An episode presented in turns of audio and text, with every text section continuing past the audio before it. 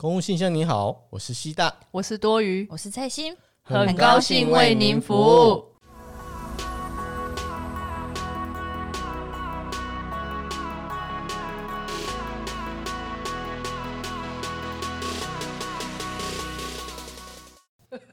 Hello，大家好，大家好，不好意思，因为我们刚刚在在录音之前呢，我做了一个很奇怪的动作，结果害我们没有办法忍住那个笑意。我有忍住，对，蔡心有忍住。好，我们先不管那个我刚刚做了什么动作。总而言之，我们今天想要讲的是很震惊的话题。前面笑一笑，只是只是让你们感觉轻松愉快一下。对，接下来我们要讲的，我们都觉得我们应该是认真。很有深度的，对，没错，就是有关于四月三十号那个时候有一个震惊全台湾的一个判决，就是在讲说嘉义的那个杀警案。没错，那个杀警案，我们先稍微叙述一下，如果有不知道的朋友的话，可以听一下。嗯，发生在去年的七月嘛。嗯，在那个一个自强号，然后有一个阿贝，他就是没有票嘛，坐火车，坐火车，然后列车长查票，查到查到他。嗯，然后跟他起了争执，因为他没有票嘛。他起了争执之后，可能列车长请了铁路警察上来。那在这个途中，那个阿北就拿出一把刀，对，就把铁路警察把他杀死了这样子。然后这一件事情呢，就一直从去年的七月，然后判判决到今年的四月三十号的时候，我们的法官他是这个是第一审啊，一审的法官呢就判决出来说他这一个案件是无罪的。其实说实在，连我一开始我看到说怎么会无罪，我也有点觉得说。不应该说实在，真的是你在心情上你会觉得说，为什么会这样子？因为我们大家的意思就会觉得说啊，一命还一命啊，你杀人就应该要理当要受罪这样子。法官这样判，恐龙法官。对对，那时候大家就是有一种就是我们是一个恐龙法官的是不是？哎，没错，就是司法是不是又要改革？就是一直提出来不公了这样。那时候我一开始我看到这新闻，我当然我我也很生气，然后说我真的觉得我们要培养一个警察要花多少的金钱、多少的资源去培养。一个还蛮年轻的，这样子对，然后而且你知道吗？那种我们的媒体啊，最喜欢就是拍那种人家受害者，对，然后都会把他拍的很可怜，然后你就会又会情绪就会被带起来。可是我后来就想一想，说不应该只看被害者的看法，嗯，所以我后来就有稍微去找一些其他的一些法官他们的那个判决书，虽然有点看不懂，因为这不是我的专业，嗯，可是我在看的时候，就因为我后来还有看到一则新闻是说，他当初会被判无罪，无罪的原因是因为。这一个杀警的犯人，他患有一个失觉失调、失觉失调症，这是一个精神疾病。所以法官是因为他患了这个精神疾病，所以才判他无罪。那为然后现在我们的民众，一般的民众看到就会觉得说，难道只要有患精神病？就杀人都可以无罪吗？我就大家都自己说。对啊，乡民啊都会这样讲啊，就说哦，那我以后我就如果真的杀人，就是说我有没有我有我有精神我有残障手册啊，哎呀，这样就好了，这样就不会判。所以很多人其实有在骂医生，就是当初那个精神鉴定医生，你们有看到吗？我那时候应该有传给你们那个新闻。有。其实那时候我我我一开始看到我就马上觉得不，我觉得不合理啦。骂医生真的，你骂法官我还觉得，因为那时候我还没看判决，我觉得你骂法官就算。可是你骂医生，我觉得哎、欸、没有道理耶，而且我看到那个受害者的父亲也觉得说，哎、欸、那个医生不应该鉴定说那一个犯人在犯案的时候是发病的。可是可是老实说，我觉得啦，这个医生他是用他自己的专业去做这件事情。嗯。你怎么能够说不是他专业判断的事情？我我觉得啊，现在整个案件里面啊，其实真的也是一个专业团队在去评估判断这件事。嗯、那在不管是社工啊，又或者是刚刚所说的精神科医师，其实，在很多专业，他们都是本持着自己所学，然后去判断说，嗯、哦，原来他在作案的时候的确是在他发病。因为如果说很多人都会觉得说，啊，那我这样以后我就杀人，我就说啊，我是在。发病的同时当下，嗯啊、但是其实你以为你这样随便胡乱一下，就是那些专业就会相信你吗？当然不是啊，嗯、他们一定是秉持着说，好，你说你有精神疾患，你有视觉失调症，嗯、但是我会去判断说，你这个是在发病还是非发病的当下。嗯、那他们既然秉持着自己专业，他们跟犯罪者也是非亲非故的啊，他不可能就是说，哦，我一昧的支持他，或者是给他清白这样子。所以在大家本职的专业状况下去做一个这样评估，然后法官又依照这些专业团队的评估，然后做一个判决。那为什么大家还会引发这么多反弹呢？老实说，我是觉得应该是说直接媒体啦，媒体直接用一个大标嘛，他就直接说杀警。无罪这样，杀警案无罪。你一看一不是一般正常人，大家其实都会觉得说，凭、欸、什么杀杀？对，杀人怎么会无罪？嗯，不应该啊。然后我看到，其实医生这一件事情，我会很马上理解说，不应该是医生的错。嗯、可是老实说，法官，因为我对司法的法官也不太懂。我也会觉得说，那法官判决是不是哪里有漏洞？所以我后来去找了判决，我又看了一下下，我又有去再大概交叉比对一下。我后来发现说，原来是因为刑法十九条，十九条它有一项是我只能简述啦，它是写说什么？诶、欸，只要你犯罪的时候的当下，你是有精神疾病的状态，嗯，你就是无罪。可是刑法，你看刑法就直接规定说，真的这个精神疾病，然后无罪就无罪耶，他就直接限定说这样子的状态就是无罪。所以说医生判定了他的确是在犯案的当下是发病，所以法官才会借由这一件事情会认裁裁判他无罪嘛。嗯，那我就觉得说，哎、欸，那法官也其实也是依法行事啊，他完全是按照他自己的。法学背景去做这个判决，那应该要追究的是当初刑法为什么要这样定？那刑法是谁在定？刑法就是法务部定的啊。嗯，对。那法务部难道在这种？而且你知道好笑的是什么吗？我在看新闻的时候，法务部不是还自己又跳出来说：“哎、欸，我也觉得法官判的不好哦。”然后总统跟行政院长后来他们自己也在纷纷表态嘛。嗯，也是说我支持上诉。然后那时候司法院不是就开始就他们那边就会说。不不应该啊！啊我们行政院，我们司法应该本身就是要独立啊。嗯、你们行政体系怎么可以来干涉我们？后来听一听也觉得，哎、欸，对他们，我觉得每一个方面都讲的没有错。对，那错到底在哪里？哪里啊、然后我们的行政单位是不是都一直在民意？其实就会觉得说。他司法本来就是应该是独立于呃行政还有那个立法之外的，嗯、因为我们以前不是有学过那个孟德斯鸠三法吗？哦，那其实哦很屌呢，孟德斯鸠三法哪三法？你说说啊？嗯、就司法、立法跟行政啊？哦，是哦。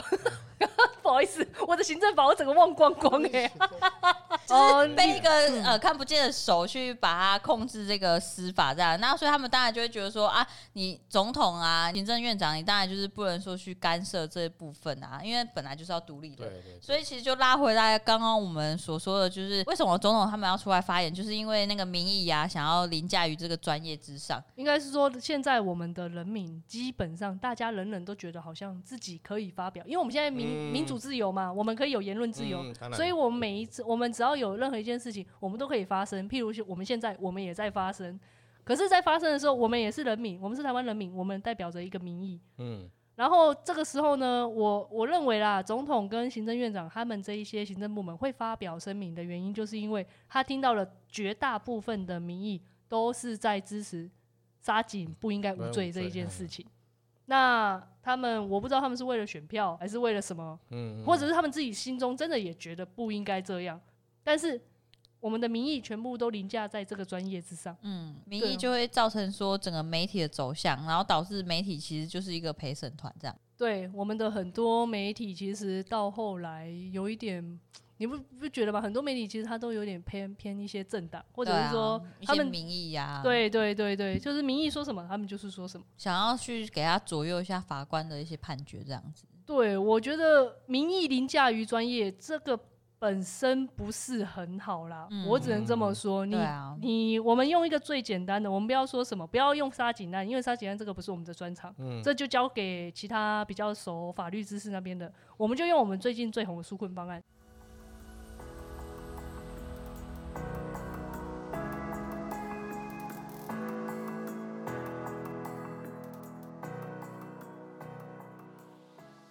我们的纾困方案会一直改，朝夕令改。为什么会一直改的原因？你看哦，从什么时候？我那时候说五月，五月从四月三十号开始，就一直每一天几乎有不一样的新闻稿出来，每一篇的新闻稿几乎都是针对民众不爽的点、不满意的点去修正。那对，就完全是在滚动式修正。那滚动式修正，这只是讲的好听，但其实就是你们你们做政策的人都是在听民意到底在反驳什么，你们就去做修正。我觉得这是已经有点本末倒置，就很像我们现在台湾的那个本土八点档一样啊。你不觉得像像人家国外的那个连续剧啊，他们都是整个一个脚本，然后写完整之后，然后再开始开拍。可是我们不是哎、欸，我们都是随着时事，然后前三天才开始开拍，然后所以你就会发现，哎、欸，我们的八点档也是随着民意，然后下去拍摄。对。可是我们政策不能这样啊。不能这样。对，而且其实你老实说了，你用八点，你八点档上去开，你也觉得漏洞百出啊。你看，啊、所以就像我们政策一样，就是漏洞百出。对啊，完全漏洞百出。中央你制定政策的时候，你一直用民意的角度去看，然后你没有去问专业，专业的是谁？真正在做审核的的人就是基层，啊、对，执行面就是基层的我们区公所的人或者是地方的人。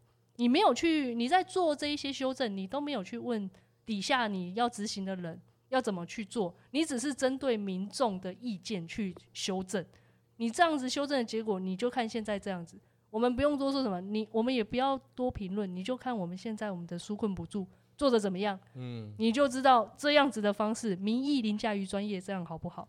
而且我觉得它的漏洞有来自于两个，就是刚刚讲的，它有一种专业是来自于就是一堆学者去执政，因为学者关在自己象牙塔下，自以为的理论，然后专业去判断，但是呢又去误信了一些民意，然后又把它凌驾于专业做一个磨合，然后就自以为这是一个世切的政策，但是这些东西有没有跟基层的实务操作面做一个结合？我觉得倒是没有。完全没有啊，而且完全没有啊！你知道我前一阵子就是有看到那个，你们有看那个 Line Today 看世界那个范奇斐主持的那个吗？我跟你、嗯、哦，那我稍微跟你们说一下，因为我前几天刚好看到他们，他们在讲说澳洲的防疫啊，为什么会做的还不错，就也做的很好的原因是因为哦，他们的中央，他们很像联邦制，跟美国一样嘛，对，跟美国一样。可是他们的中央，他们就是有跟联邦地方就很像我们的各各个县市的部会首长。他每次在做一个政策出来，他会直接跟这一些部会首长视讯讨论，所有任何的问题都会直接在那个会议上做解决。所以他们在做一个政策出来的时候，所有的首长至少地方首长都知道，知道他们会事前会知道，可以事前做准备，也可以做我们爱说的超前部署。可是我们的中央，他们自己以为自己在做超前部署，哎、欸，对他们超超前的，因为他们中央自己超前，他都自己关起门来超前、啊、对对，然后不跟地方的部位首长讲，地方没有一个人超得了钱，因为我们我们连跟我们连追上中央的那个就哦，对了，车尾灯我们连看都看不到了，我们怎么跟你们那边超前部署？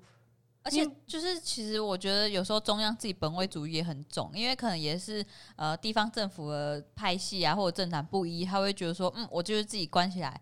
然后我自己政策制定好之后再跟你们说，可是其实是不能这样子啊，不能因为政党或者是政治理念不同，然后就不大家一起作战这样子。对，真的，毕竟要执行的还是还是地方，而且真的是老话一句，政策是政策，政治是政治，就是我觉得就是这样。嗯。然后我们现在这一次纾困方案呢，我觉得很大的重点是我们搞不清楚，我们中央自己在制定这个政纾困方案。